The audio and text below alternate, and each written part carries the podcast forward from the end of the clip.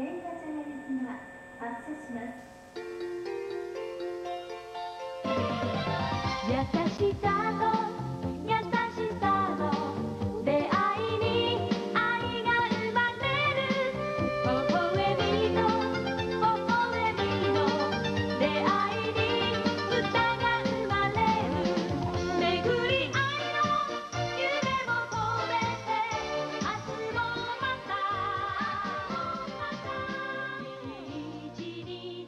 深交的听众朋友们，大家好，我是今天的主持人海带岛，欢迎收听新一期的深交播客。今天要聊的话题呢，跟日本有关，但是它既不是什么热点，也不是跟具体的电影篇目有关，它是跟日本的现代市民娱乐文化发端有关。我们都知道，日本是一个书影音大国，它的书籍消费量仅次于法国，唱片销量也是常年居于世界第一，演唱会跟音乐节的生态也非常的完备。二次元或者说 A C G 产品就更不用说了，大部分人都认为日本是一个国民非常喜欢进行文化产品消费的地方，这种消费意识也已经刻入了他们现代国民的骨子里，成为了日本一二线都市气质的一部分。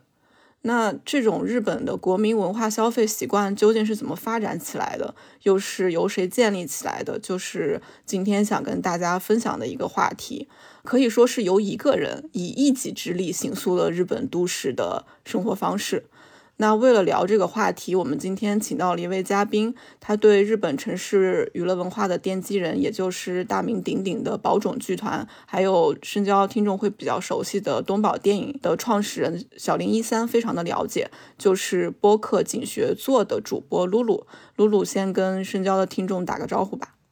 嗯深交的听众朋友好，海带岛好，我是露露。那作为警学做的主播呢，叫阿布，两个都是我。感谢节目的邀请，让我有机会和海带岛一起聊聊大阪，聊聊日本城市文化，聊聊对我的文化生活来说非常重要的人——小林一三。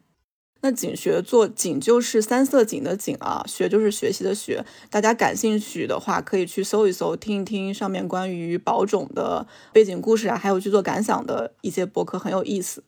那我们就先直接进入正题吧。所谓城市娱乐嘛，它的发源肯定是从市民阶层呀，或者说商业文化的繁荣给带起来的。像中国读者比较熟悉的浮世绘文化，或者说是嗯由北野武让大家熟知的浅草剧场文化，其实都是比较早的日本都市平民娱乐的代表。只不过我们今天要跟大家聊的，并不是熟悉的东京，而是要聊大阪。这两座城市可以说是在日本是相爱相杀，很互看不顺眼。我会特别关注到这一点，其实是因为我策划的《铁道与天皇》这本书里面，通过这本书呢，我就发现大阪原来是一个在都市文化方面这么厉害的地方。这本书虽然讲的是日本的现代铁道的发展，但是通过铁道呢，它对比了东京和大阪这两座城市在城市建设以及市市民娱乐方面的异同。呃，非常的有意思。东京从现在来说，无疑是日本最大的城市了，十分之一的日本人口都生活在这个东京都市圈。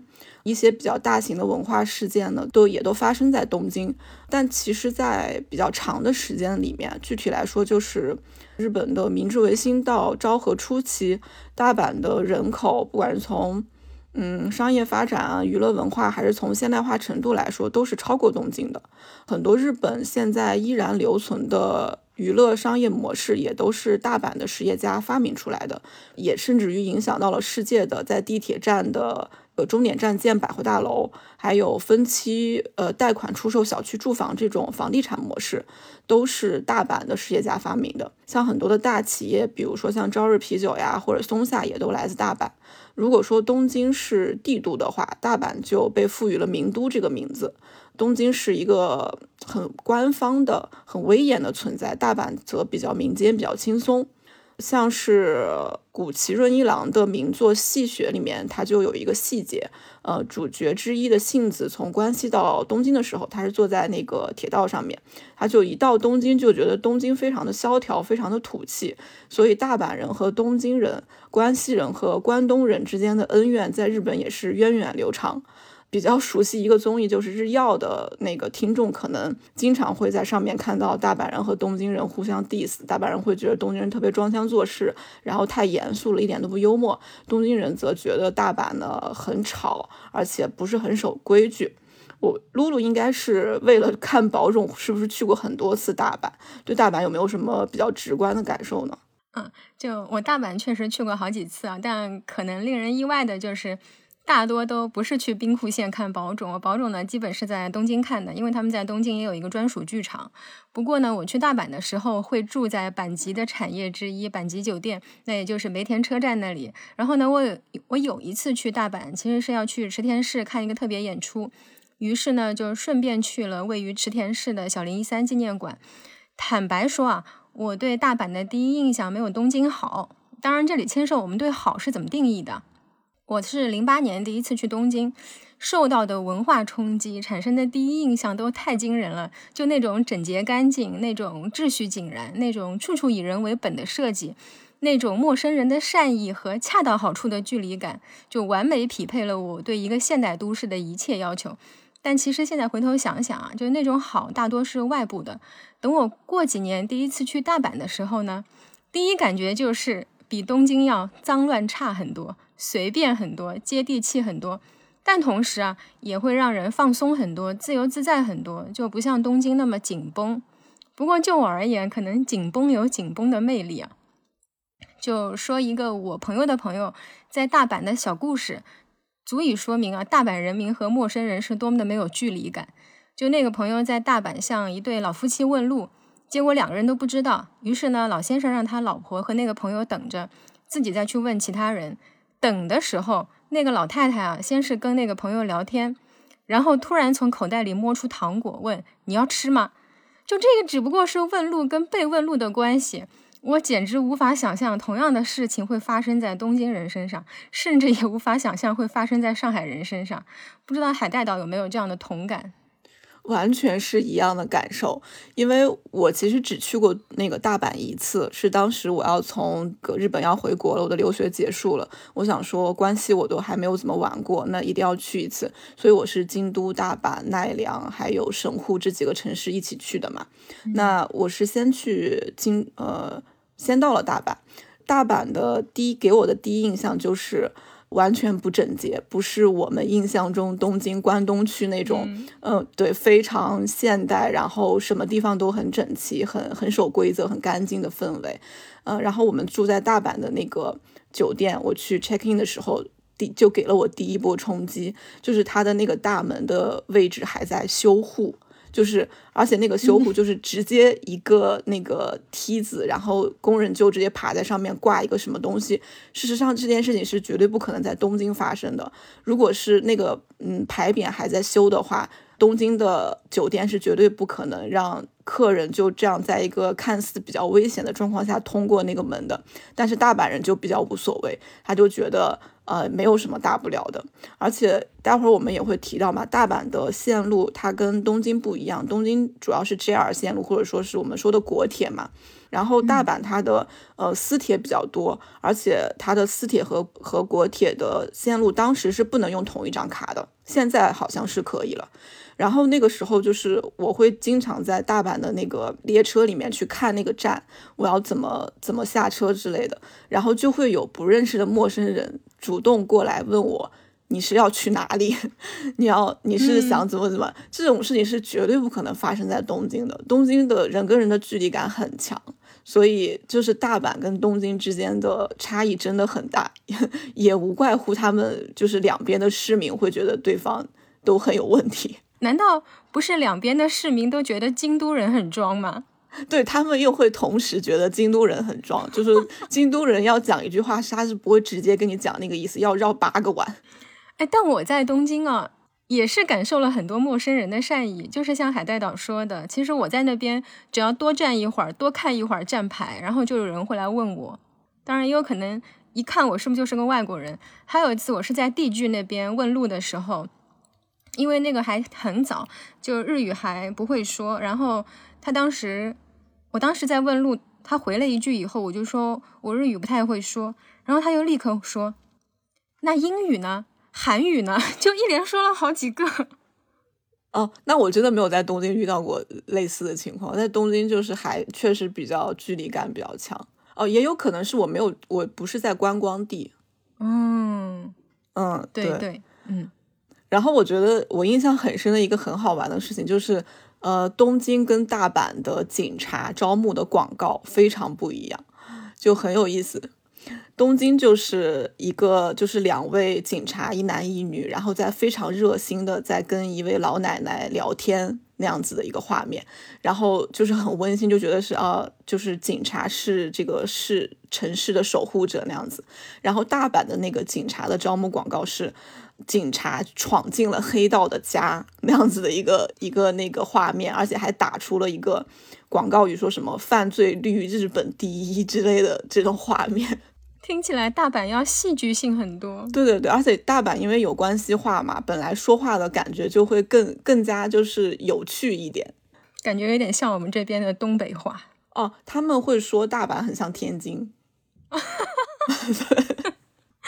有道理，感觉有呃有有一些道理在。对，然后我们刚刚也已经提到那个宝冢了嘛，就是如果提到大阪的市民娱乐，就是肯定要提到宝冢剧团。宝冢也是大阪或者说关西最具代表性的文化符号之一嘛，它已经有一百多年历史了。但是很有趣的一点是，它并不是一个所谓的文娱行业的人创立的，它创立是在大正时代，是吧？嗯，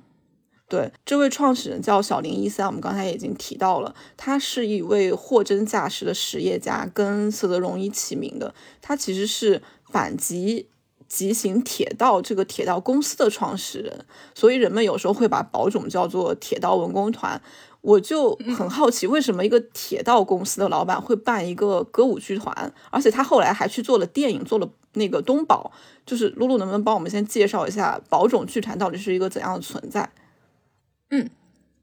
好，那刚刚说到的，那结果就是这个铁路大王做的这个创立的这个。歌舞剧团现在成了阪急的六大支柱产业之一，业绩排名第三。它一直是自给自足的，没有问母体要过一分钱。而且作为相对弱势的、近些年没有那么景气的文化产业的一员，从成立到现在也没有问国家拿过一分钱的文化资助。就东京的戏票基本常年脱销。我有旅居东京的朋友想去看宝冢，但一直买不到票。有一次非常委屈的问：“你能不能告诉我，到底怎样才能买到票？”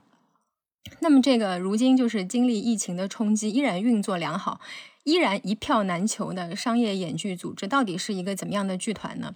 听众可能对宝冢歌剧团有那么点模糊的概念，那么我就从大家知道的和可能不知道的两方面简单介绍一下宝冢。其实宝冢应该是个地名，兵库县的宝冢市，那也就是宝冢歌剧团成立的地方，只是现在似乎已经自然而然的成了歌剧团的代名词。当然，网上也有人吵架，吵得特别逗。有人愤愤不平地说：“不要一说到宝冢就是歌剧团，人家还有很多其他观光地标呢，像手冢治虫纪念馆之类的。一说宝冢就是歌剧团，你这这简直是剧团癌。”但不可否认的是，宝冢确实已经成了当初作为地区代表性产业的歌舞剧团的代名词。那即便是路人，当然前提是不熟悉宝冢这个地方的路人，一看到这个词，第一反应可能也是剧团，而不是地名。那么关于宝冢，大家知道的或者有个模糊的概念呢，可能就是它的全部演员都是女性，男性角色也是由女性扮演的，以及还知道的可能就是一些特别出名的宝冢毕业生，比如天海佑希、黑木瞳，给浪客剑心配音的凉风真世，还有山田洋次很喜欢用的女演员谭丽。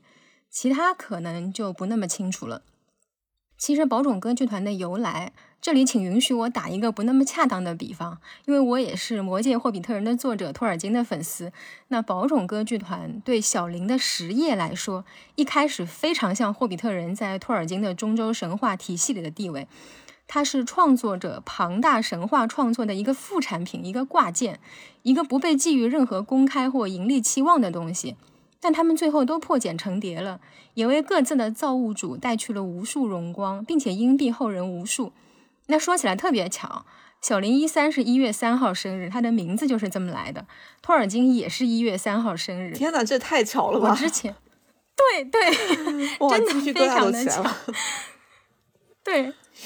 我之前就调侃过，就一月三号是不是专门诞生这种创世者？要么不搞，一搞就是一个极其宏大的世界。对，因为小林一三甚至在日本被称为现代的丰臣秀吉这样子一个存在。对对，可见这个一月三号这个日子真的很特别。嗯。就他们俩，一个是强行把一个小荒村建成了一座繁华的近代城市，一个是硬生生的为祖国英格兰创制了一套首尾相连、体系庞大、错综复杂的神话，养活了后世无数研究者和出版商，包括我们。而且他们的起点都特别意想不到。就小林，他是为了增加轨道乘客数量；那托尔金，他是为了推广自己发明的两种人造语言。当然，更诡异的是，他俩都是孤儿。小林的母亲在生下他半年后就去世了，那父亲呢是入赘到其他家，从此跟他就断绝关系了。托尔金是在十二岁不到的时候，父母就先后都去世了。那小林一三呢，最初是个文艺青年，后来成了个郁郁不得志的银行职员，再后来呢，离开东京到了大阪，想干一番事业，在经过一系列折腾失败沉浮之后呢，终于创立了机面有马电气轨道，也就是阪急的前身。为了增加这条轨道的乘客数量，小林一方面呢着手开发沿线住宅，一方面呢在两个终点站基面和宝冢开发新的娱乐设施和文化设施，来打造自己的田园都市的概念。那小林在《宝冢成长手记》里面写过，为了增加乘客数量，必须尽快发展沿线住宅地，除此之外别无他法。但是住宅地的经营呢，难以在短时间内取得成功。在沿线得到发展、乘客数量稳定下来之前，不得已需要修建一些游览设施来大量招揽乘客。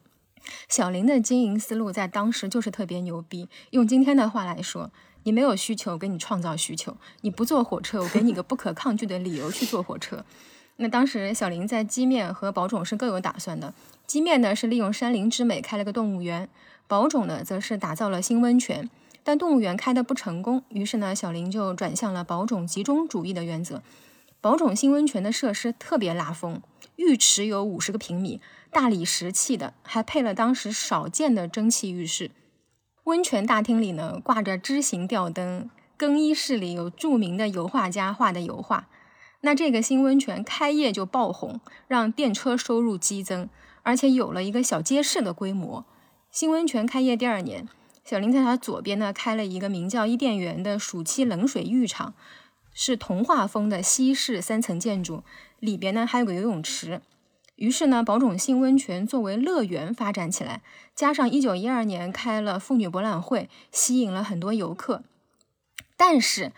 那个室内泳池特别失败，为什么会失败呢？因为水太冷了，阳光根本照不到室内，导致泳池的水温过低。游个五分钟就哆嗦，所以没有人去。于是呢，小林就把整个室内泳池改造成了有舞台、有后台、有观众席，甚至还有包厢的所谓剧场，模仿三月百货那个很有人气的少年音乐队，在这里上演少女歌舞剧。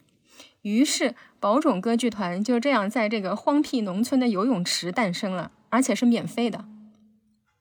所以说白了啊，宝冢歌剧团就是一个为了增加轨道乘客数量的权宜之计，一个乘客赠品，一个创立之初毫无盈利目的的歌剧队，一个温泉浴场的助兴娱乐产品。但从演出到制作，没有一项是含糊的，是在水准之下的。那我们现在刚刚海大导也提到，会把宝冢亲切地称为铁路文工团。那这个昵称其实最早是毛丹青老师提的，然后呢就扩散流传到今天。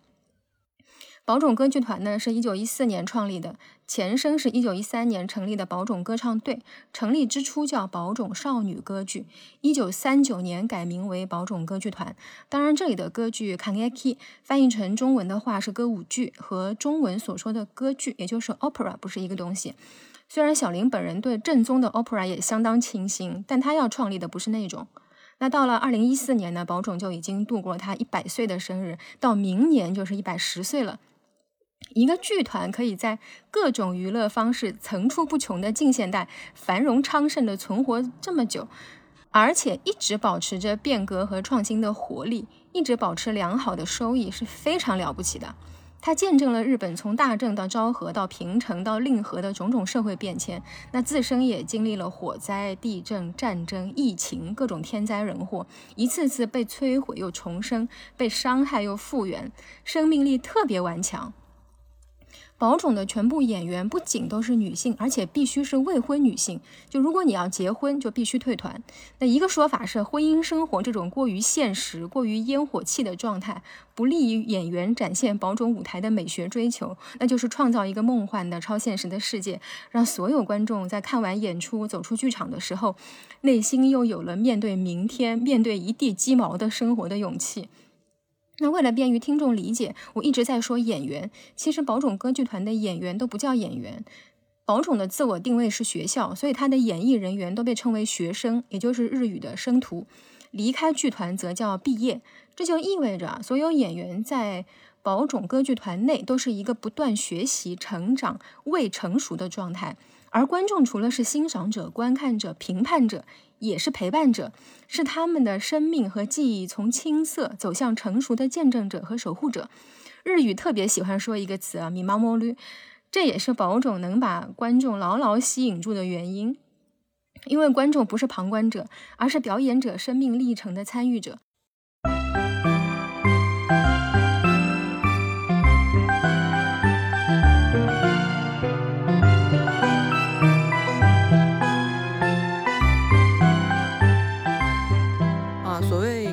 露露提到的“米马波鲁”就是守护的意思。刚才露露特别详细的给我们介绍了宝冢的一个历史的沿革。宝冢呢，虽然现在是名声在外，但它其实一开始是一个有点像意外一样的这样一个存在。那其实对于普通不怎么看宝冢剧的观众或者听众来说，宝冢依然是一个非常神秘的组织。而且，嗯嗯，之前有 BBC 去拍宝冢的相关的纪录片。宝冢的每一个镜头都需要经过审核，而且观众或者说镜头拍哪一个演员的角度都是要有严格的规定的。所以宝冢本身是一个非常非常少公开的向呃普通媒体展露自己嗯内部状态的这么一个组织。那他现在的一个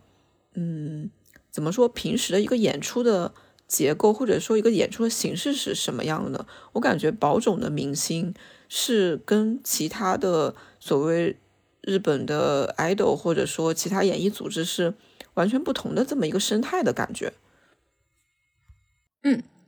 宝冢常年是保持着三百多名、四百名不到这样一个规模的演艺人员数量。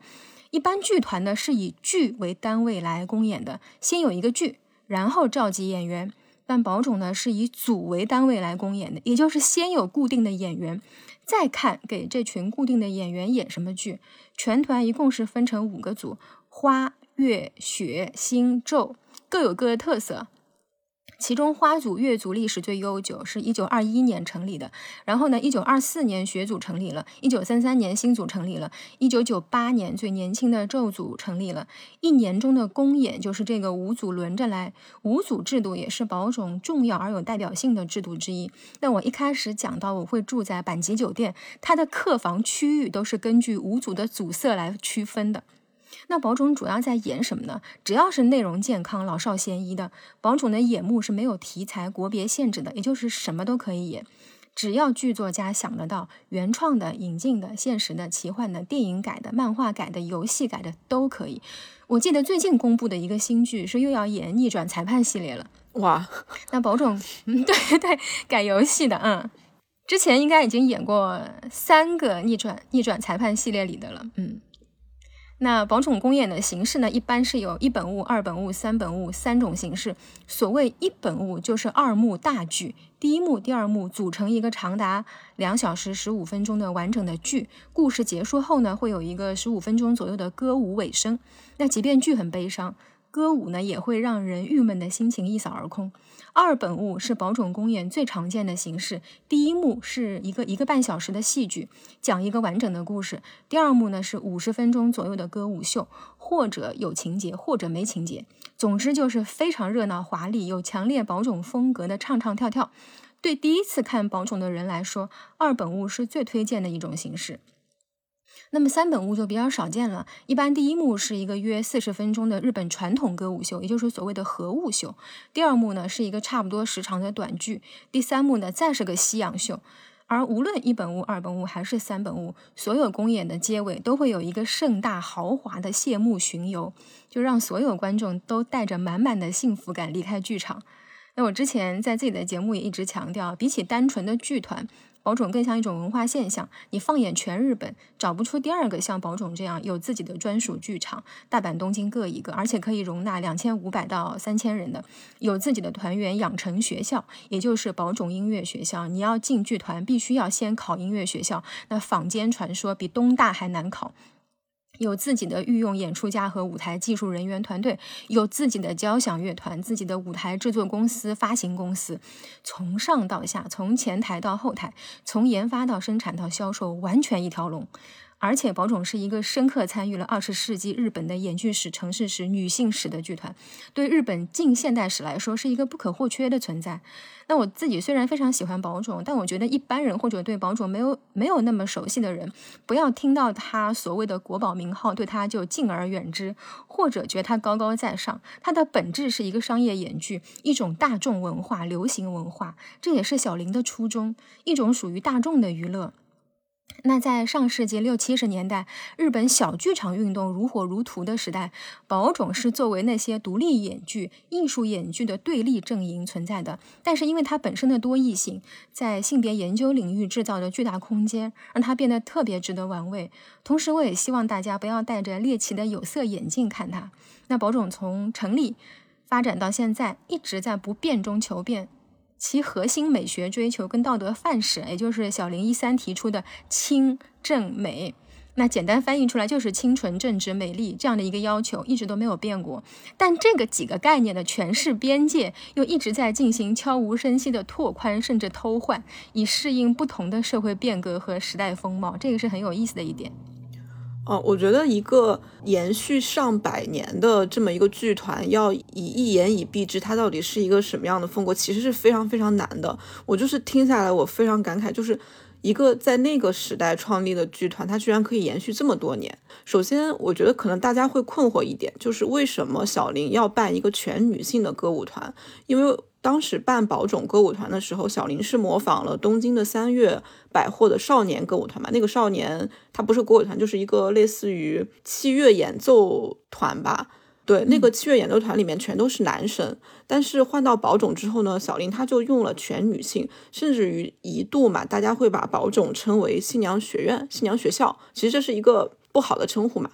我就会好奇，他为什么要要一个全女性的歌舞团呢？这个。是出于一个什么样的理念？就我觉得这个主要是两方面的原因啊，而且这个两方面的原因正好可以对应实业家小林和文艺青年小林的两副面孔。那一个原因主要是时代的，因为大正它本身就是一个向下的时代，这里的向下不是贬义词，而是指从精英向大众，从父权制中心家庭向作为边缘群体的女性、妇女和儿童。那女性。在当时，对社会和各种职业的参与都是很广泛的。他们的求知欲、消费渴望和消费能力也都空前高涨。因为他们有知识、有品位，他们投入生活，然后又享受啊，他们投入工作，然后又享受生活。就小林对那个时代在吹什么风是非常敏感的，所以他一方面招了一群女性来工作。我给你们提供好的教育，给你们提供好的工作环境，安全的工作环境。一方面又锁定了女性作为目标用用户。我们也可以直白的说，作为实业家的小林能够认认识到，从妇女的口袋里掏钱才是有未来的。那另一个呢，就是小林自身的文艺理想，或者可以说是他创立国民剧的理想。虽然我们前面调侃宝冢诞生游泳池是个铁路文工团，是个挂件，但这个挂件，这个免费的助兴节目，也渗透了小林长久以来就在酝酿的深厚的戏剧和创作梦想。那小林的国民剧理想呢，其实是源于他对歌舞伎的爱和失望。他非常爱歌舞伎。但又觉得那个时候的歌舞伎过于精英，过于阳春白雪，就无论从剧场规模、演出内容、票价来看，都已经走到死胡同里去了。那剧场不大，票价又那么贵，一般民众根本就不舍得消费。而小林认为，艺术应该尽量开放给公众，而不是狭隘的由一小部分特权阶层垄断。艺术不应该是远离民众的。而国民剧的使命不只要给民众提供娱乐，更要让艺术走下被高高供起的神坛，成为民众生活中不可或缺的部分，成为他们人格养成的教养手段。那么，在小林心目中，日本的国民剧样式，简单来说呢，其实就是歌舞伎的西洋化，也就是宝冢少女歌剧的样式。当然，宝冢少女歌剧当初的 staff 确实有很多都是歌舞伎界的相关人士。虽然小林当时批判了歌舞伎，但是呢，他肯定了歌舞伎在演出形式上的七个优点：一个是伴乐，一个是伴唱，然后第三个是伴舞，第四个是讲个故事，第五个是化妆、动作、场景都非常美，第六个是它有日本二千五百年的历史作为表演素材。戏剧内部的世界是十分广阔的。那第七个就是演员和观众的互动，有一种同乐的娱乐氛围。所以，小林他要创造的歌剧、国民剧，就是活用歌舞伎的这个七大长处，让它成为适应当时的日本国民的艺术。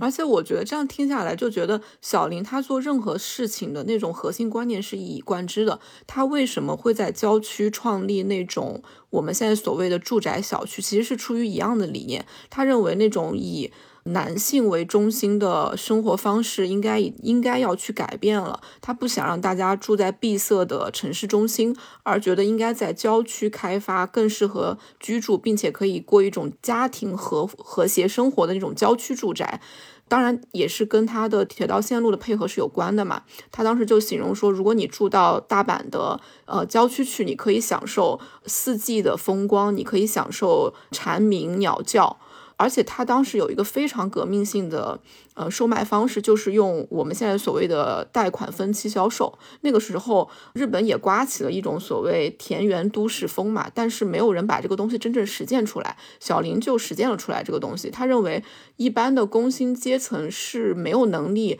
付那么一大笔钱，突然拥有自己的房子的，所以他就发明了这个分期销售。每个月好像是二十多块的所谓的贷款额嘛，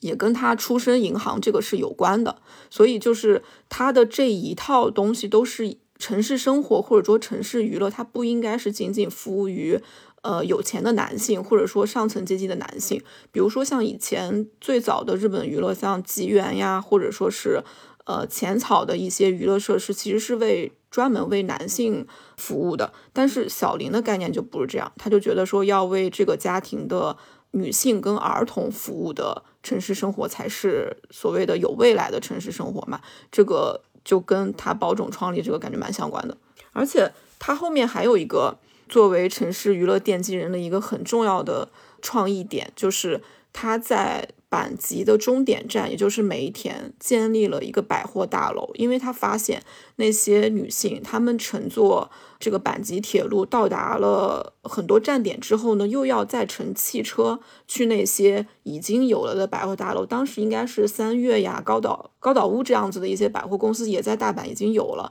要坐汽车去那些地方，然后又提着重重的东西再回来铁火车上，再乘火车回家。他认为这个事情是有问题的，是。没有为这些乘客提供便利，所以他就觉得，那我为什么不能在我自己的铁路站这个站上面就建一个百货大楼？于是就有一个非常开创性的举措，就是阪急百货商场的这个发明。露露，你会你去逛过阪急吗？是这样的，其实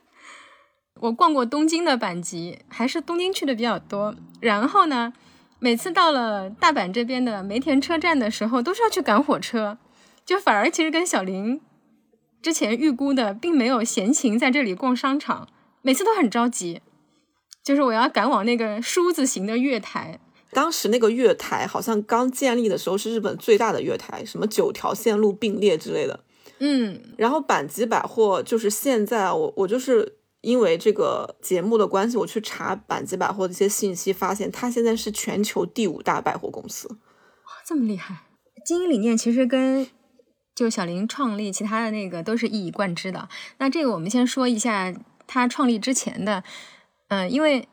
一九一八年呢，就基友电轨就改名成阪神急行电铁，就是也简称阪急，就对我们这些保种饭来说是一个无比亲切的名字。那一九二零年神户线开通了之后呢，又有多条线路开通，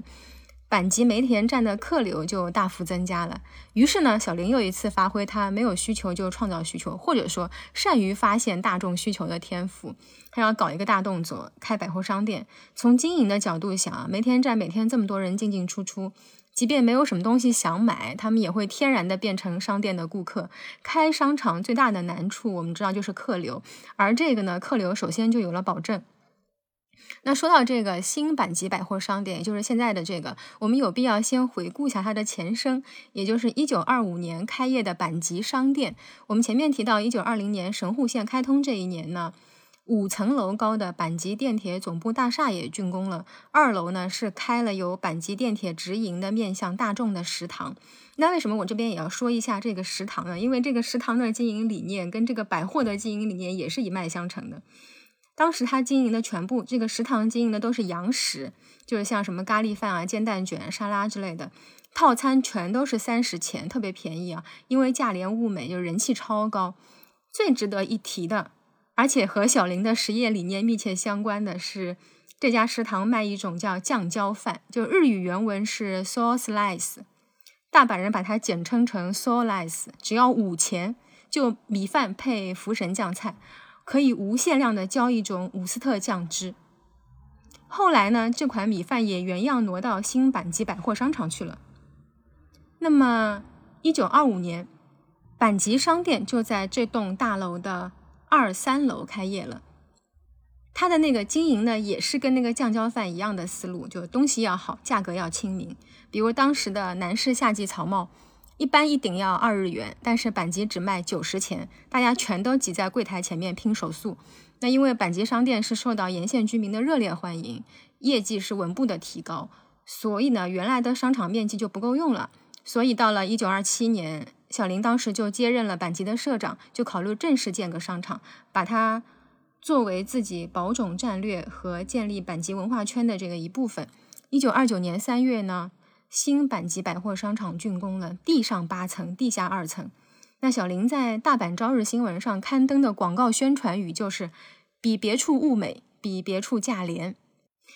但是有意思的就是啊，嗯，百货商店开业以后啊，就是在郊外生活的这些呃工薪阶层或者说新中产阶级，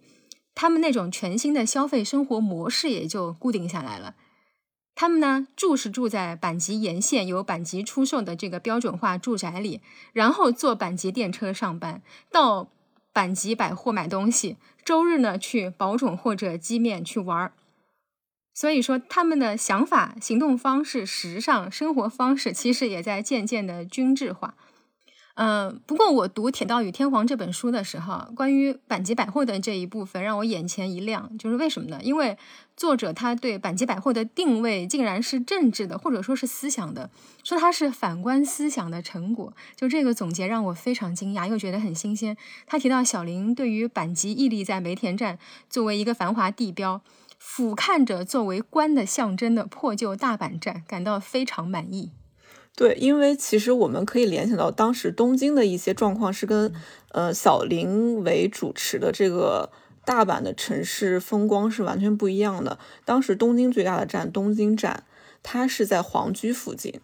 嗯，它的气派度什么都是跟。小林所主持的这个阪急是为大众服务的状态是完全不一样的，所以作者会认为，呃，小林不管从理念来说，还是他直接的行动的结果来说，都是为大阪的一些市民来服务的。这个阪急百货就是完全是他这种理念的一个表现，一个表达。其实当时，呃，因为小林的这种。嗯，实践吧，也带动了大阪当时其他的一些私铁线路的经营方式，人们都纷纷的去模仿它，也在自己的沿线做一些住宅地。只不过很多人他没有用那没有做出售的住宅，他用的是租的方式，做一些均质化的租房的公寓，也其实是非常的先锋了。嗯，像比如说南海铁道或者说阪神铁道都建立了自己的游乐场，或者说是海滨浴场，因为大阪是一个近海的城市嘛，对，也是一种呃非常时髦的呃城市娱乐了。当时可能东京并没有。除了这个呢，还有一个非常重要的文化事件，就是阪神建立了甲子园棒球场这件事情。当时呢，它跟大阪除了是一个私铁王国，它还是一个。嗯，报纸大国是一个呃媒体大媒体的这么一个城市，呃，它的报纸订阅量呢，就是民众的报纸订阅量，东京是一个精英阶层大量看报的这么一个城市，但是大阪的这种日雇劳工或者说工人阶层，他们是大量的订阅了报纸，当时阪神就跟大阪的。报纸业联合呢，在甲子园这个地方办了第一届全国高校棒球比赛，当时还不叫甲子园啊，但是，因为那一年是一九二四年是甲子年，所以之后呢，这个棒球赛事就一直的延续，一直延续到今天。前几年也是经历了百年嘛，所以这些日本现在非常有标志性的一些文体的事件，都是那个时候发端的，而且都是发端在大阪，就是一个很神奇的事情。如果不看这本书，可能。不知道，我一直理念里面是东京一直都是日本的文娱大城嘛，而且很有意思啊，就是宝冢歌剧团的，我刚刚讲到的毕业生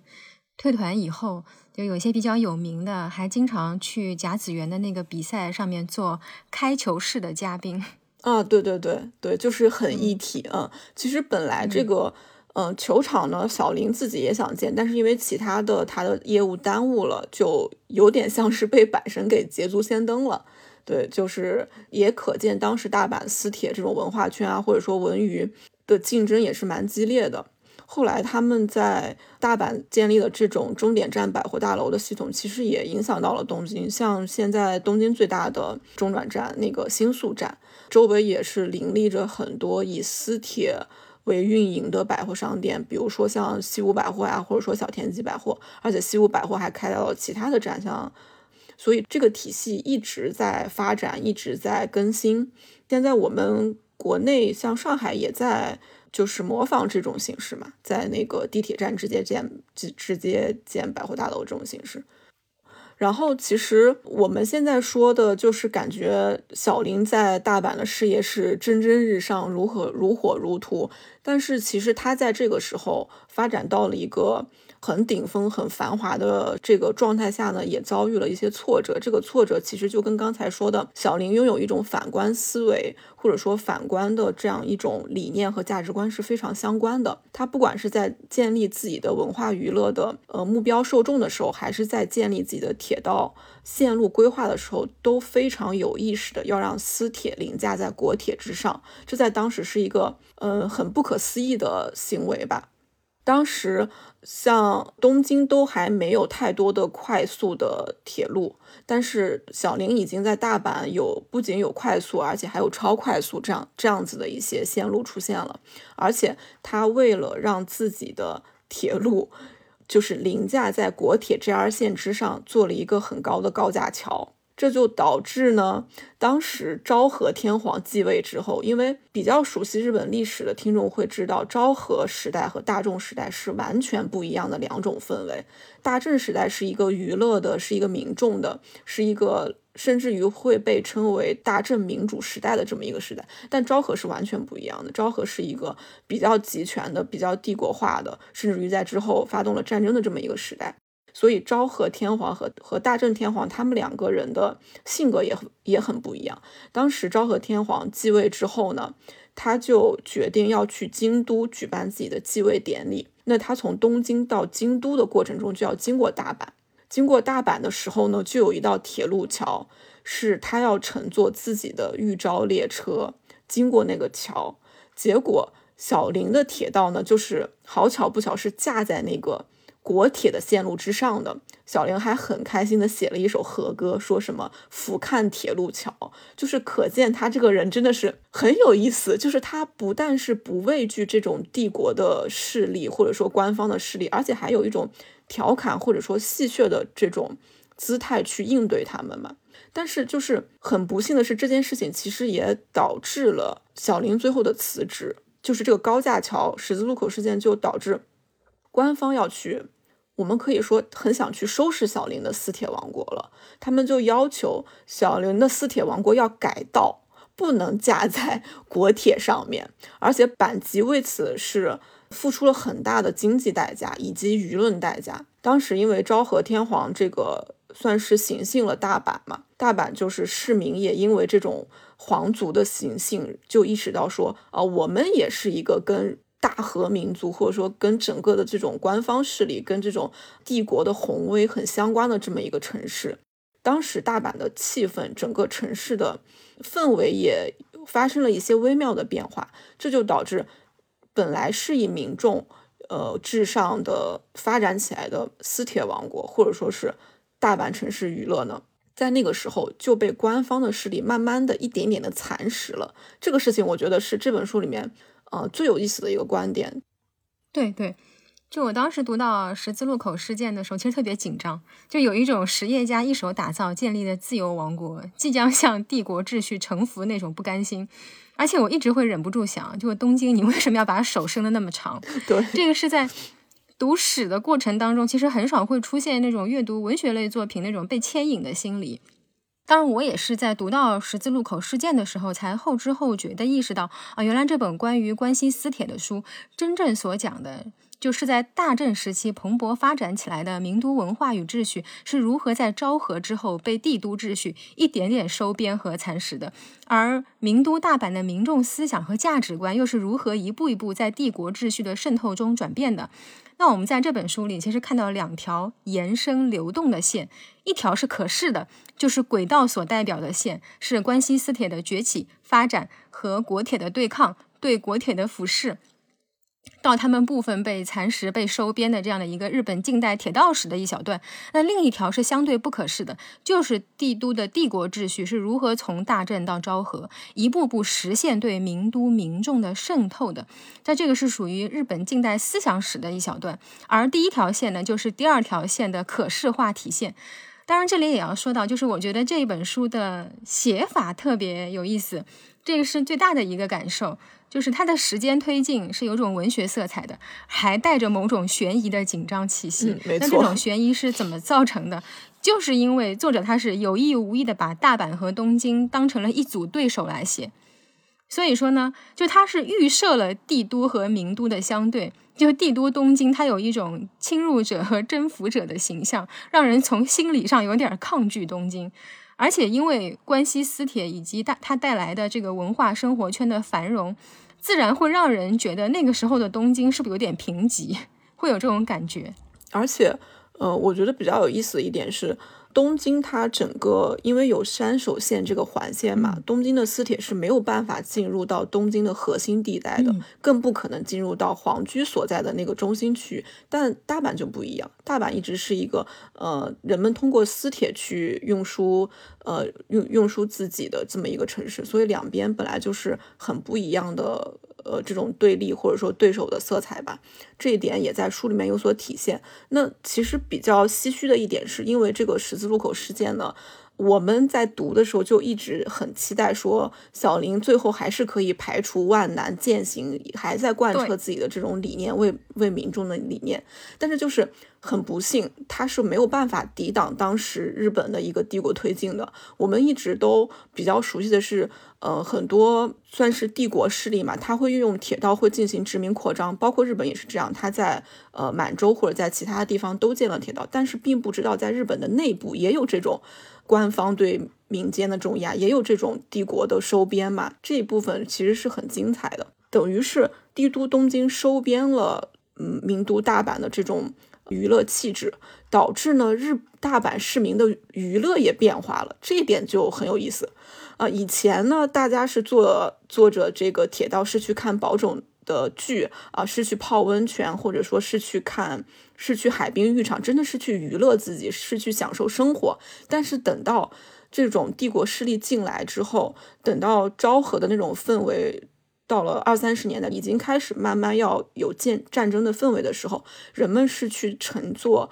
私铁，是去参拜神社。然后大阪的市民就突然意识到，我们在成为名都之前，我们也是帝都，就是。在明治维新之前呢，关西其实是日本的一个算是政治中心嘛，天皇一直都是在京都。当时为了迁都呢，也有好几种选项。有人说那就继续迁回大阪，因为大阪是非常早的，像难波就是非常早的那个都城嘛。但是后来没有迁到大阪，是迁去了东京。大阪就就似乎像是拥有了一种喘息的时间，在这个短短的。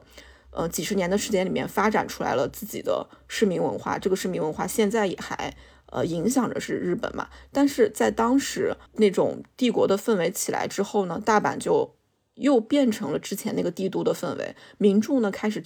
乘坐自己的铁路去参拜神社，参拜自己周围的呃所谓的古坟、天皇的一些墓地，呃，又回到了那种帝国势力非常强劲的时候。那这个时候就是更让人唏嘘的一点，就是这个私铁呢，甚至于要去承担运送士兵的这个任务跟责任，把这些士兵运送到日本以外的地方去进行这种当时的战争行为嘛。就是这整一个故事在这个书里面被表现的特别的惊心动魄。对，就是我看这个跟海带岛的感觉特别像。我当时就是觉得，怎么说呢？就是昭和天皇登基以后，民众又一次看到了这个帝国权力的象征，就是又一次发现原来消失的那个那那个人，他又回到了民众的视野里。但另一方面，天皇也看到了大阪。就是那种感觉，就我以前没收拾你，是因为我没看到你，我也没精力管你。然后现在我终于可以管你了，不能让你再这么无法无天下去了。而且他这么一管，或者说当他带着新的帝国秩序来到这个名都的时候，名都的民众内心关于古老皇权的记忆也复苏了，而且大家开始进入了一种嗯物质和精神的博弈，就是。很多人也希望这个名都的民众意识到，在丰富的物质生活之外，大阪是有精神的。大家不能只有物质生活，所以说要去参拜神社。没错，小林在这个时候就其实是非常落寞的离开了阪急嘛。他离开阪急之后呢，去了东京，然后在东京呢又开始大展拳脚，创造了这个。东宝这个东西，其实我在很早以前根本不知道东宝就是东京宝冢的意思。当我意识到这个问题的时候，我觉得小林的这种娱乐事业真是太牛逼了。嗯，然后东宝是一个什么地位呢？东宝是和东映、松竹是被称为的日本主流映画会社御三家，可见它的地位。它的发行系统以及制作系统都是非常发达，然后创造了所谓日本电影黄金期这个概念嘛。那小林。当时在去东宝之后的对东宝的创立，露露有了解吗？嗯，关于东宝啊，是就是我们都知道，就大致就是作为一个影迷知道，它就是在上世纪三十年代的时候，那么在松竹和日活之后，它成立了第三家电影公司。但是东宝要分两部分来看，一部分是它负责电影创作主体的那个前身，也就是创立于一九三一年的有声电影研究所 （PCL）。这个 PCL 它是一九三三年呢决定自己拍电影，然后黑泽明和本多猪四郎就是那个时候加入的。那还有从松竹转投到 PCL 的成濑四喜男，那因为松竹表示我们不需要第二个小金。那 PCL 的经营理念是非常现代和自由的，也很灵活，它的包容度也特别大。它也创立了日本最早的制片人体制，而且呢是把一大批的左翼和前卫的艺术家是收入麾下的。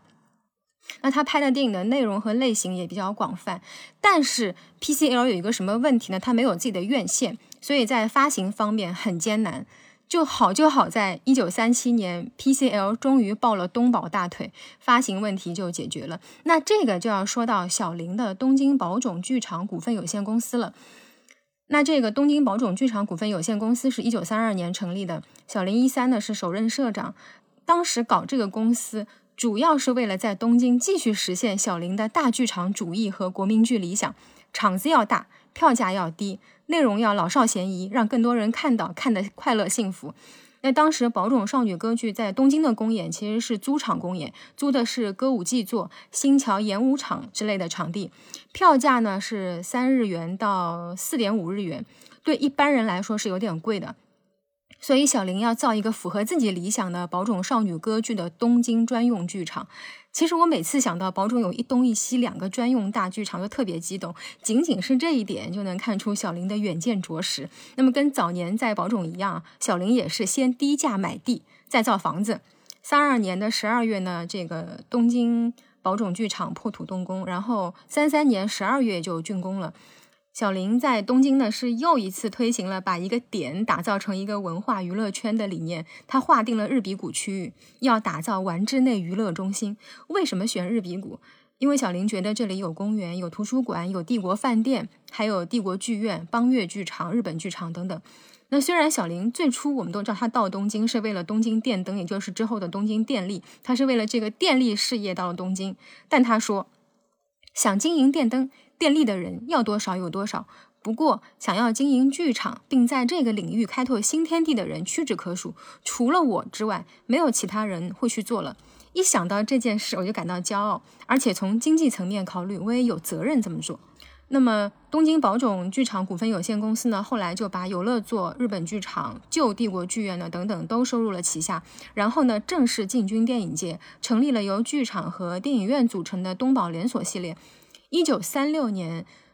东宝电影发行股份有限公司成立；一九三七年。东宝电影股份有限公司成立，把前面提到的 PCL 以及东宝电影发行股份有限公司都兼并了，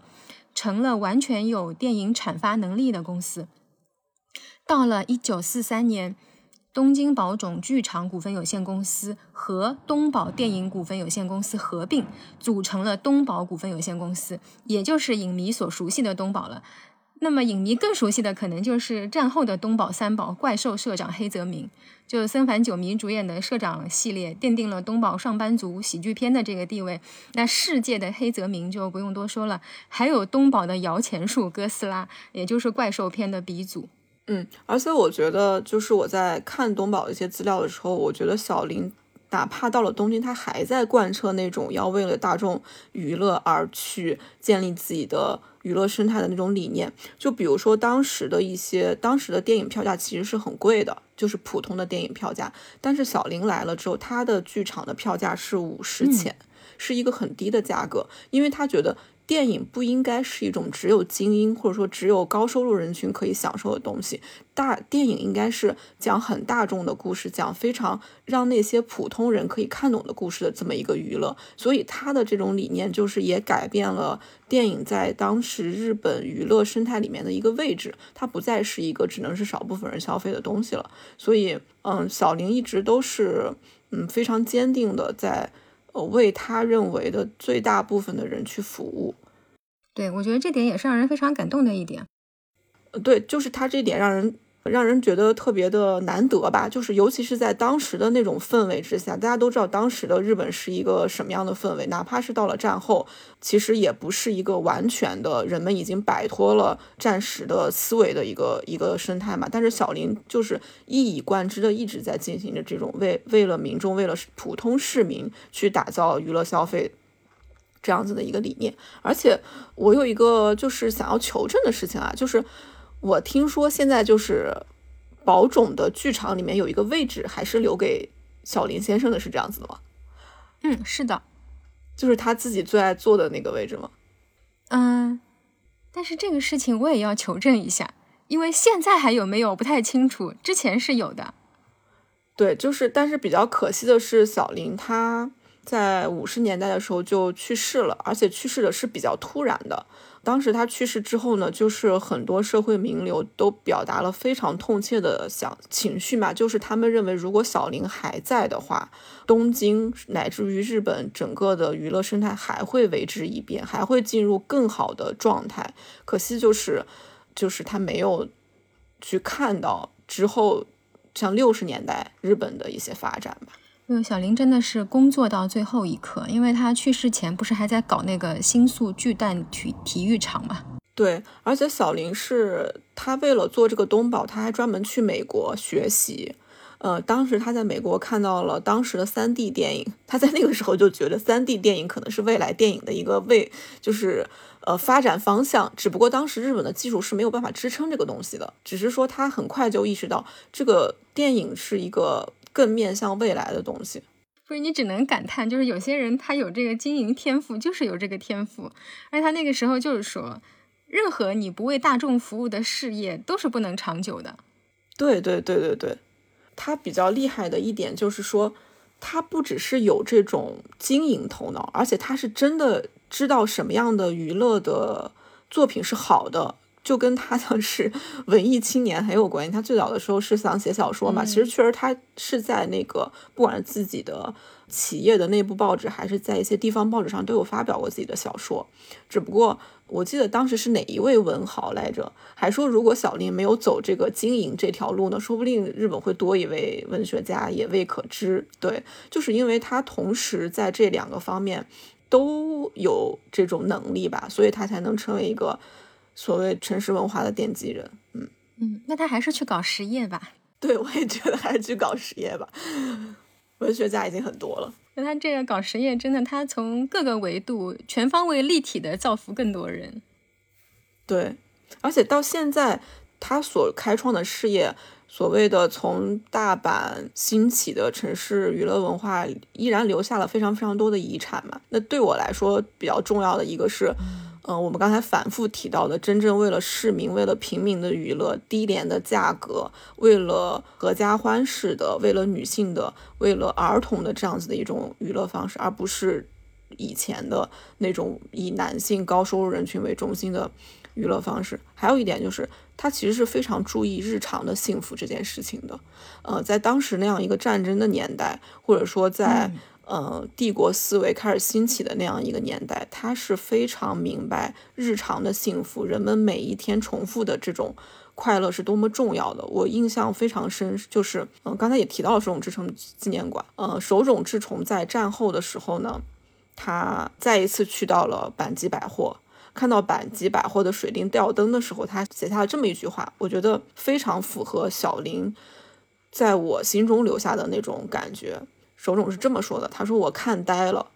呃，阪急百货的水晶吊灯是如此的辉煌耀眼，我突然感觉到啊，我活了下来。原来这就是名为和平的风景。我觉得这种这句话让我非常非常感动。嗯，对我也是听到海带岛说，真的也是非常的感动。就是这个都是一个一个具体的人的幸福。是的，那其实我们。”就从小林去世的时候，就是他除了宝冢团员，当时有三千多名财界、电影界、演出界的相关人士都出席了小林的葬礼，这完全是一个名人的这个规模。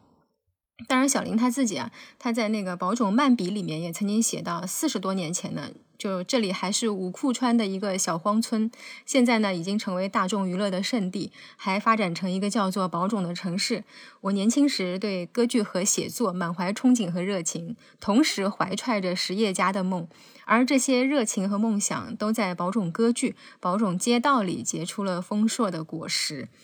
那他的一生当然也是起起落落的，就一手创立板籍，然后又离开板籍，然后呢到了东京，自己拉扯大了东宝呢，战后又陷入劳动争议，赤字也不断。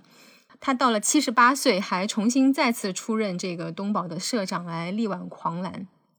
然而，就是这个在七十八岁高龄，觉得自己都没有脸走在东京街上的小林啊，却让很多人奔跑在他的铁道上，生活在他一手。铸造的城市里，那我之前也写过，就是他的光轮照耀世纪，而我呢，如今也是生活在其中的一员。那我非常喜欢玛丽瑞瑙特他的那个亚历山大三部曲，那其中呢，就是那部《波斯少年》里有这样一段话，我觉得特别适合来形容我对小林的这种感觉。那这个是亚历山大大帝去世之后，他的那个宠臣，也就是那个波斯舞者巴高斯所说的，他说。我遥想鸟群扑食的情景，平坦的绿色大地上，植草在生长，寥寥几棵海藻树，一些驴子吃着牧草，一片渔人的小村落。那里现在成了亚历山大港，举世闻名的都会。虽然他来不及看见，但他已经永远的回来了。此处吸引的不再只是鸟群，而是普天之下的人，其中有我。哇，真的感觉小林有一种文学的魅力，有一种文学人物的那种闪耀的光彩。嗯，就是他的那个，他的那些实业，真的都是落到具体的人。但是他其实推行的那种就是生活方式，就是还是面向相对来说比较有钱的，呃，新的中产阶级的。因为他的那个那个生活方式，就虽然是面向大众，但这个大众也确实得是能赚钱的工薪阶层，也是该怎么讲？就是高雅又洋气的那种生活方式。当然，这个也是大正时代的一个特点，凡事必带三分洋，就是能带点洋气的东西都能卖得出去。嗯，至少是工薪阶层的概念。嗯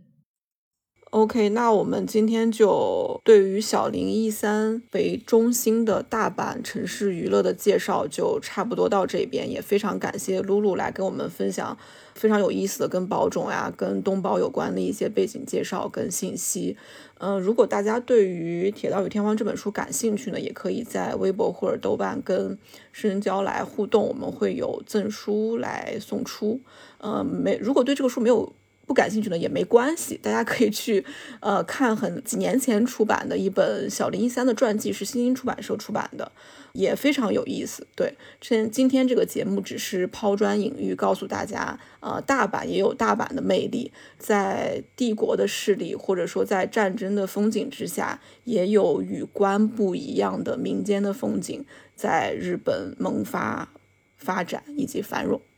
啊、那就谢谢露露。嗯再次感谢深交，感谢海带岛，也感谢听众朋友的收听和陪伴。